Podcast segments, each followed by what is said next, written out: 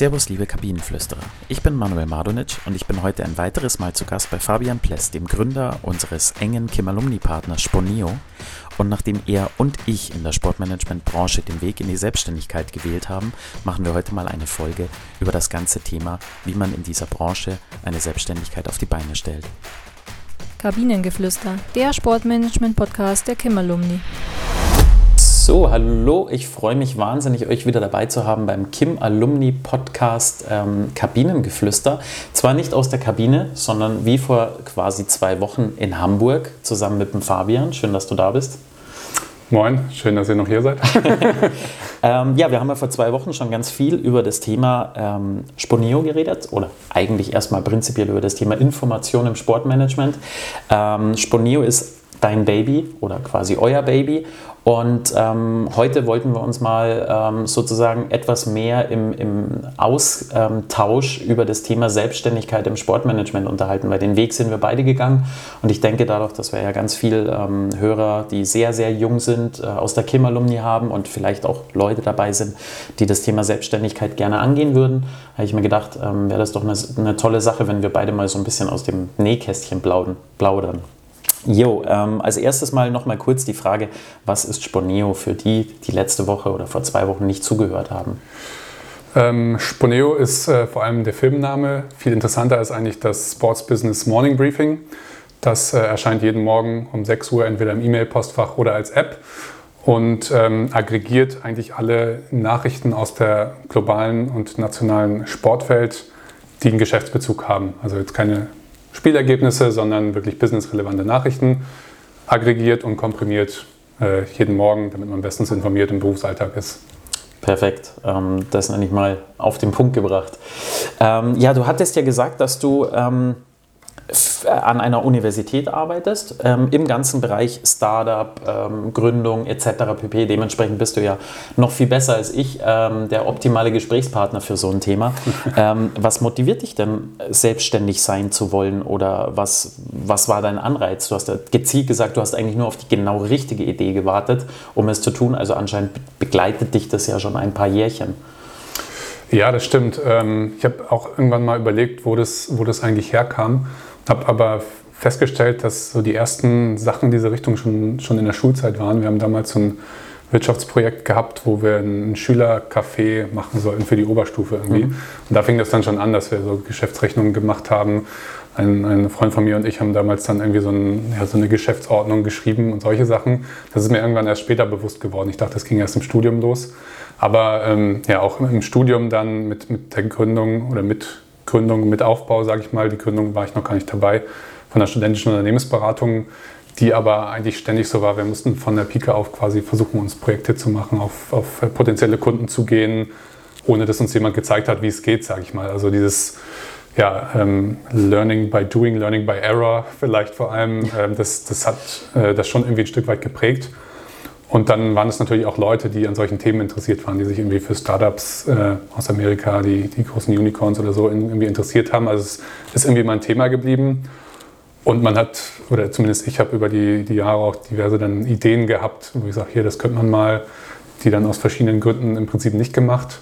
Und mich aber in diesem Bereich äh, schon zurechtgefunden, habe ja in einem Startup gearbeitet und jetzt äh, an der Uni dann eben auch eine Verantwortung, wo ich ein Projekt koordiniere, wo wir eben andere Gründungen auch begleiten und im Innovationsbereich auch im Mittelstand, sage ich mal, ähm, versuchen solche ja, innovative Methoden, Ideengenerierung, Geschäftsmodellentwicklung uns damit zu beschäftigen.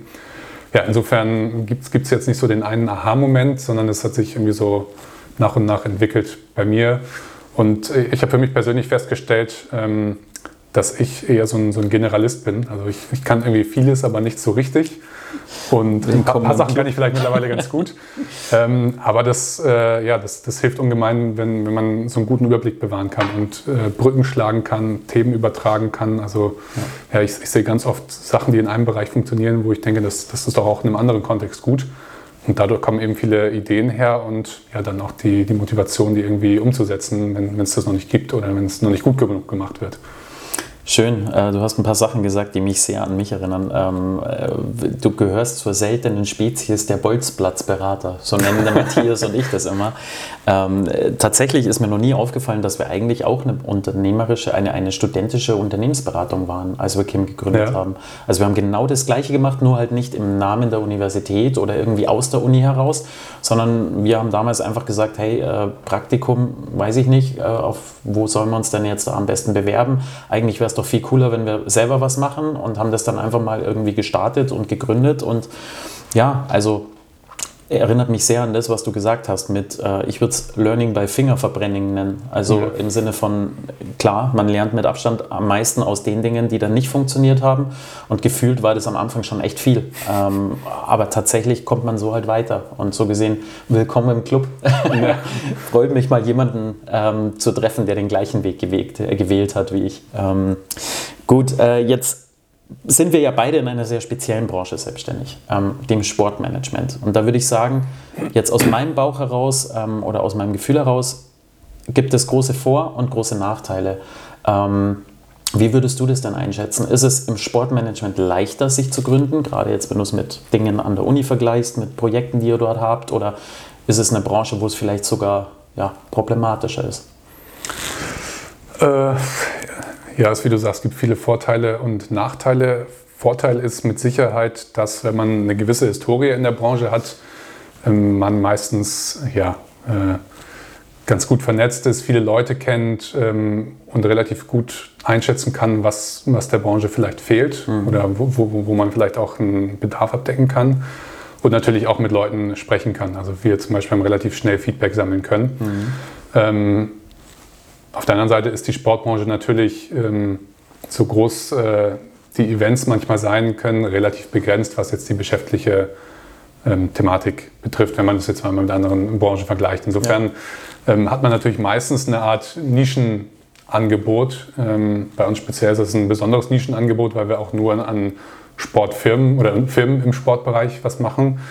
Ähm, das muss man dann eben versuchen, zu seinem Vorteil zu nutzen. Also dass man dann eben sagt, dass das Angebot, was man schafft, muss so gut sein, dass es eben für diese Leute, für diese vielleicht begrenzte Masse an Leuten genau das Richtige ist. Mhm. Das heißt, ähm, auf der einen Seite kann man vielleicht sagen, dass das Wachstum ist vielleicht irgendwo begrenzt. Dafür ist die Möglichkeit, sich da zu spezialisieren und wirklich das, das Benchmark-Angebot, sage ich mal, zu machen, ist auf jeden Fall gegeben. Mhm. Ich versuche mich mal da so ein bisschen durchzuarbeiten, ähm, durch die Punkte, die du jetzt auch schon gesagt hast. Ähm, und das mal so sagen wir mal, wie, wie so kleine Regeln aufzubauen, ähm, die wir uns jetzt mhm. zusammen basteln. Ähm, so ein Stichpunkt, den du gerade genannt hast, der in meinen Augen super wichtig ist, ist das Thema Netzwerk. Das kann man als Student natürlich nicht unbedingt haben. Ich meine, das muss ja irgendwo herkommen. Ähm, was würdest du denn da den jungen Sportmanagern oder potenziellen zukünftigen Sportmanagern raten, wie man vielleicht bereits während des Studiums in der Richtung wirklich aktiv werden kann? Also das Wichtigste ist, glaube ich, dass die Freunde, die man im Studium hat, ja. das spätere Netzwerk sind. Ja. Das heißt, ähm, ja, nach dem Studium, also insbesondere nach dem Studium, das nicht zu verpassen, den Kontakt zu halten, egal ob man ähm, jetzt in, in, der gleichen Agentur, im gleichen Verein oder sag ich mal, übers Land, über die Welt verteilt ist. Mit den Leuten, mit denen ihr gut klarkommt, da müsst ihr den Kontakt halten, weil das, ja. das sind die wichtigsten Kontakte, die ihr haben könnt. Ähm, heute, ich, ich kenne nicht jeden im Sportbusiness, aber ich kenne, komme wahrscheinlich über fast nur ein, eine Zwischenstufe wahrscheinlich in fast jede Agentur oder Verein irgendwie einen Kontakt, wenn ich möchte. Ähm, da, da, muss man dann vielleicht aufpassen, dass man ja, äh, diese Kontakte sinnvoll nutzt und zwar nutzen nicht nur in einem monetären Ansatz. Also es bringt jetzt gar nichts, wenn ich als Startup-Gründer jetzt hingehe, sage ich ich kenne 100 Leute, die schreibe ich jetzt alle an, weil die, die kennen mich ja, die kaufen sofort bei mir. Mhm. Das, das ist erstmal Quatsch, weil die betrachten das Ganze dann natürlich aus einer geschäftlichen Perspektive, mhm. sondern ja, viel mehr gucken, wo, wo kann überhaupt ein wirklicher Mehrwert sein, wo kann man Sachen gemeinsam denken, was ist überhaupt gerade deren Hauptproblem. Ich meine, ja. wir befinden uns in einer weltweiten Pandemie. Das Hauptproblem der meisten äh, Unternehmen insbesondere im Sport, ist jetzt nicht, irgendwelche neuen Startups äh, sich anzugucken, sondern viele haben ganz andere Probleme. Das heißt, immer zu gucken, was passiert eigentlich gerade und äh, ja, einfach, äh, sage ich mal, von sich aus erstmal versuchen, eine Hilfe zu bieten, ohne eine Gegenleistung zu verlangen. Also das ist eigentlich Wenn man erkennt, jemand hat irgendwas und ich kann was dazu beitragen, ohne dass es mir wehtut, sondern einfach, weil ich das sowieso mache oder sowas was mitteilen. Ja. Das einfach machen, das, das wird einem tausendmal gedankt oder ich weiß auch selber, dass ich sowas, dafür sowas total dankbar bin. Wenn mir jemand sagt, hier, ich habe einen Kontakt, die, der findet vielleicht dein neues Startup ganz cool, ist ein Riesending. Ja. Und äh, ja, das, das ist eigentlich das, was den Sport auf persönlicher Ebene auch auszeichnet, dass, dass man eben sich nicht nur auf Geschäftsbeziehungsebene kennt, sondern eben auch so ein bisschen ja. zwischenmenschlich. Tatsächlich ist sicherlich die Enttäuschungsoption dadurch etwas stärker ausgeprägt. Das muss man auch sagen. Wenn man sich mhm. besser kennt, kann man hier und da auch mal enttäuscht werden von Kontakten. Das tatsächlich, insbesondere wenn man sie halt noch Kontakte nennen muss, mhm. weil dann ist ja anscheinend noch nicht mehr da gewesen. Ähm, aber ich bin da total bei dir. Ich finde auch, ähm, man, man verlässt sich ganz anders aufeinander. Man, man kann besser miteinander arbeiten und äh, diese persönliche Ebene ist super viel wert. Und wenn ich mir meine Studenten anschaue, ich meine, klar, ihr habt eine Alumni, wir haben die Kim-Alumni, die hochschulübergreifend übergreifend ist. Es gibt Alumnis ähm, an, oder Alumni-Vereine an allen möglichen Universitäten. Neben den Kommilitonen sind diese Organisationen, egal wie gut oder schlecht sie durch, ähm, durchzogen sind oder organisiert sind, wirklich wertvoll. Und ähm, so gesehen kann ich einfach jedem nur raten, aktiv zu sein, wirklich rauszugehen, bei unserem gefühlten Jahrestreffen ähm, Spobis da zu sein, egal welches Ticket man sich leisten möchte, einfach da zu sein, Leute kennenzulernen etc. pp. Also das ähm, ist vielleicht besonders, wenn man, ähm, sag ich mal, noch jung ist oder ich, ich hatte eine ähnliche Situation, dass ich eigentlich nicht nach meinem Studium direkt in die Branche gegangen bin. Das heißt, ich hatte zwar viele ja. Kontakte irgendwie, aber habe jetzt nicht schon auf mich aufmerksam machen können. Ja. Und auch wenn man, wenn man noch jung ist. Also wichtig ist vor allem auf, auch auf Leute zuzugehen, also sich zu trauen, ja. zu fragen. Die meisten Leute sind, sind echt freundlich, wenn man ein vernünftiges Anliegen hat. Also jetzt nicht, äh, keine Ahnung, vielleicht einen Geschäftsführer von einem Bundesliga-Verein direkt zu fragen, ob er mal ein äh, Zweitagesinterview für meine Bachelorarbeit macht. Aber beim Verein mal anzufragen, sind da vielleicht Leute, die mir einen Fragebogen beantworten können oder sowas. Und dann auch konkret per LinkedIn, per Mail oder sowas die Leute anzusprechen. Insbesondere 1 zu 1 Ansprache. Wenn man die nett und freundlich äh, formuliert und einen Aufwand hat, der vielleicht jetzt nicht gleich riesig erscheint, dann hat man damit eigentlich ziemlich guten Erfolg und ja. man kennt, wird sofort bekannt und äh, zumindest aus meiner Perspektive ist es absolut positiv, wenn ein junger Mensch, ein noch jüngerer Mensch als ich, auf mich zukommt und sagt, hey, kannst du mir helfen? Total. Ich meine, ich, ich habe jetzt noch keine Riesenerfahrung, aber selbst zu mir kommen schon Leute mit Gründungsideen und sagen, hier kannst du mir mal helfen und sowas. Und ich finde das wahnsinnig spannend und gebe da auch gerne meine, meine Meinung zu ab wenn sie dann hilfreich ist.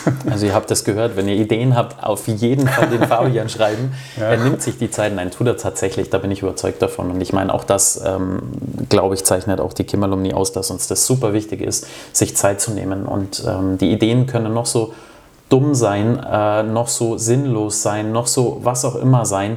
Ähm, alleine nur durch das drüber reden, glaube ich, kommen neue Ideen und dann wird es sich weiterentwickeln. Und ähm, ja, prinzipiell sind wir dadurch eigentlich schon bei dem zweiten Punkt Bedarf. Ähm, du hast gesagt, ihr habt gezielt etwas gesucht, also oder es ist etwas aufgeploppt, je nachdem, was einen Bedarf in dieser Branche eindeutig hat. Mhm. Ähm, wie würdest du denn da als junger Mensch vorgehen? Ich meine, würdest du sagen, es funktioniert, dass man wirklich gezielt danach sucht, wenn man den Traum Selbstständigkeit hat?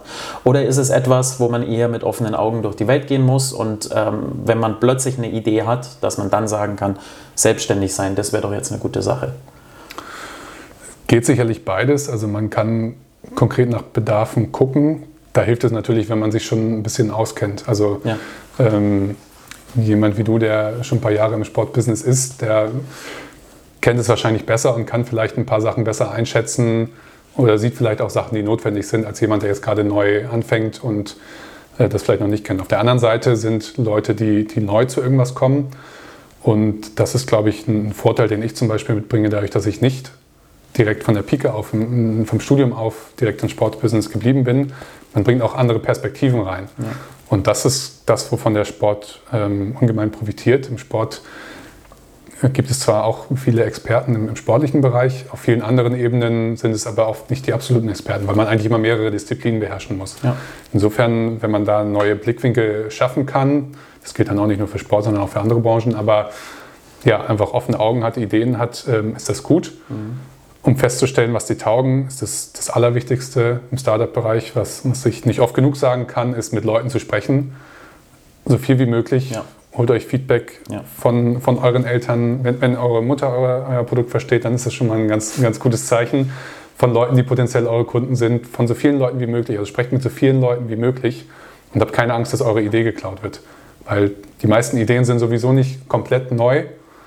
Ähm, und die Leute, die eine Idee klauen, die machen es meistens nicht so gut, wie die, die die Idee ursprünglich hatten. Also das ist wirklich eine Angst, die viele haben, die, ja weiß ich nicht, die dann irgendwie die neue vegane Currywurst gründen wollen. So, das gab es schon hundertmal. Die, die Frage ist, wenn du ein gutes Konzept hast und einen Plan hast, wie man das gut verkaufen kann, genau. funktioniert das trotzdem. Wenn du sagst, im ja. Stadionbereich, Block so und so sitzen die Leute, wenn ich das da mache, dann verkaufe ich da in jedem. Dann ja. ist perfekt. Also möglichst viel darüber reden, möglichst viel Feedback bekommen. Das ist das Allerwichtigste, finde ich aus meiner Erfahrung und auch was ja. ich so aus anderen Branchen insgesamt im Bereich Gründung wahrnehme, kennst du wahrscheinlich auch. Absolut, also ich bin total bei dir. Das ähm, sich trauen ist natürlich auch ein Faktor. Das heißt, Klar. selbst wenn die Idee ja, ich meine, klar sollte man vielleicht nicht gleich Millionen investieren, das ist Quatsch, aber man kann meistens Dinge erstmal ein bisschen austeasern oder ausprobieren und das funktioniert meiner Meinung nach wirklich gut und ähm, in den ganzen ähm, Veranstaltungen, wo ich entweder mit Studenten zu tun habe oder auch mit ähm, jungen Managern, versuche ich eigentlich immer den Leuten äh, beizubringen, dass der Sport, wenn es um das geht, nichts Besonderes ist, sondern man eigentlich immer trendorientiert und markenorientiert arbeiten kann. Das heißt, ja. es gibt ja zum Beispiel so Institute wie das Zukunftsinstitut oder andere Plattformen, die dich über gesellschaftliche Trends informieren. Und wenn man da ein bisschen mit offenen Augen in diese Themen reinschaut, dann weiß man ganz genau, wo der Sport sich in den nächsten fünf bis zehn Jahren hinentwickeln wird. Und wenn man da sozusagen ähm, ein bisschen schlau ist und Richtung First Mover geht, ähm, schon wieder so ein hässliches englisches Wort, aber es stimmt halt einfach am besten, ähm, dann, dann ist es fast wahrscheinlich, dass es funktioniert. Klar, gehört dann noch betriebswirtschaftliches Handeln dazu und so weiter und so fort, gar keine Frage. Und das Marketing muss gut sein, gar, gar alles ganz klar. Aber die Idee selber zu finden, ist meistens meiner Meinung nach gar nicht so unfassbar schwer, sondern wie gesagt, trendorientiert denken, Menschen bedarfsorientiert denken. Ähm, wenn man da so ein paar Grundregeln ähm, sich vor Augen hält, dann kann das eigentlich schon klappen. Und andersrum, was ich ganz problematisch finde, ähm, manchmal liebt man seine Idee obwohl man genau weiß, sie funktioniert nicht. Und dann sollte man vielleicht auf den Rat des Umfelds, wie du gesagt hast, wirklich hören und sich auch mal sowas ausreden lassen oder überlegen, wie kann ich das jetzt evolutionieren, wie kann ich aus meiner Idee vielleicht dann was basteln, was besser funktioniert, weil ich glaube, dass daran sehr viele Gründer scheitern, dass die Idee vielleicht mega toll ist und auch emotional und alles super, aber halt einfach kein Markt da ist oder nicht funktionieren kann, weil XY. Und das halte ich für ein Problem. Genau, also vor allem langfristig, also ich sage mal gerade für den Start, ähm, kann, man, kann man sich auch erstmal ein bisschen ausprobieren, in seine Idee verliebt sein, klar. Ja. Wenn, wenn, jetzt, wenn jetzt jedes einzelne Feedback irgendwie ist, dass das funktioniert nicht oder so, dann, dann sollte man sich immer Gedanken machen, woran es liegt. Ja. Ähm, wenn man eine gute Mischung hat, man, man wird immer Feedback bekommen, was kritisch ist. Das Wichtigste ist da, das nicht persönlich zu nehmen und zu sagen, gut, genau wie du sagst, ja. wie kann ich das besser machen. Ähm, und zumindest, wenn man gemischtes Feedback bekommt, also wenn es positive und negative Sachen gibt, dann ist es, sage ich mal, auch so eine gewisse Art, was du schon gesagt hast, Mut und dann auch Durchhaltevermögen, wenn es nicht sofort klappt, sondern eben zu gucken, woran liegt es und ist es was, was ich beeinflussen kann, woran es liegt oder ist es einfach, ja, wie du sagst, ich habe auf einen völlig falschen Trend gesetzt, das war mir nicht bewusst, es ist anders gekommen. Und wenn, wenn es was ist, was ich beeinflussen kann, dann, dann halt besser machen, die, die nächste Stufe machen. Ja. Ja. So, und jetzt haben wir mit dem Hendrik eine verbindende Person, ähm, die sozusagen ähm, bei dir ähm, ja, Praktikum, glaube ich, erst gemacht hat, oder? Mhm, wenn ich genau. mich nicht täusche.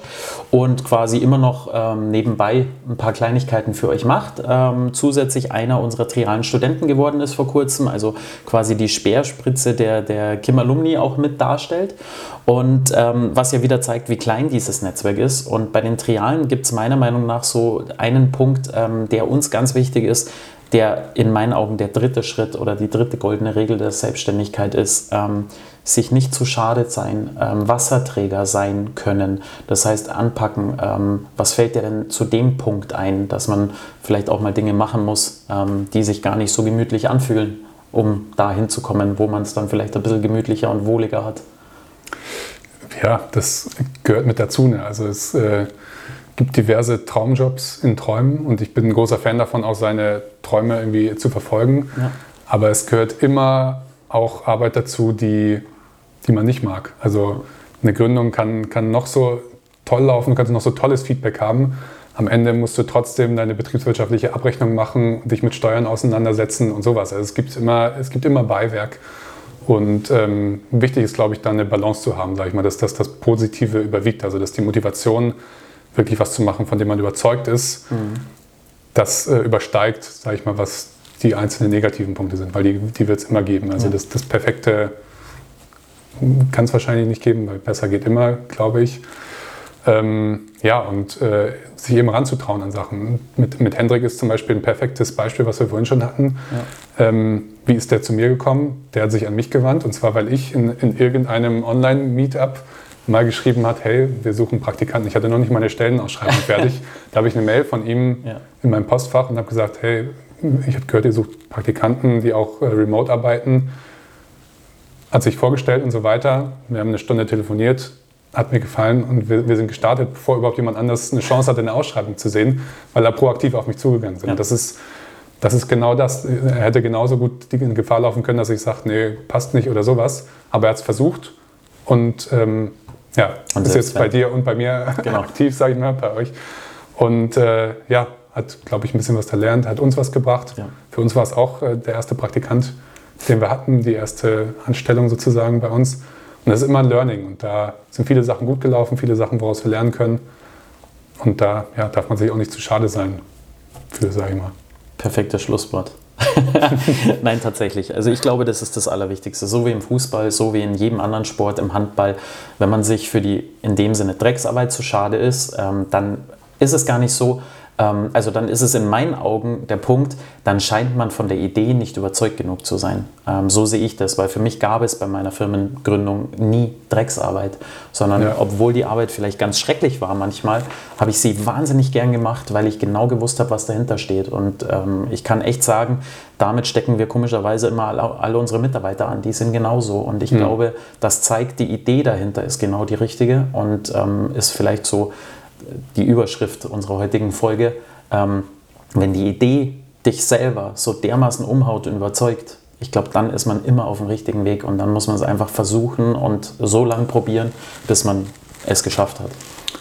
Ja, und selbst wenn man es nicht schafft, viel schlimmer als es nicht zu schaffen, ist es gar nicht erst zu versuchen, ja. weil dann, dann schlagt man sich ewig damit rum, wie was wäre denn gewesen, wenn. Also das, das wäre eigentlich viel schlimmer für mich, wenn ich sage. Das stimmt. Das, äh, ja.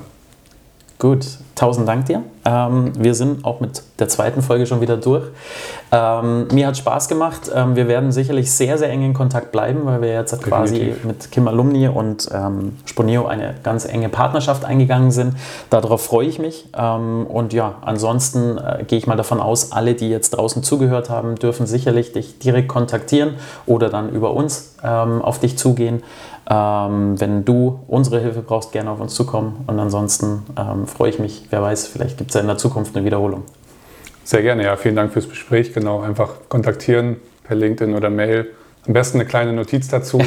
Das äh, ist sowieso ein guter Tipp. Genau. genau, hat mich gefreut, dass wir gesprochen haben und genau, bis bald. Danke.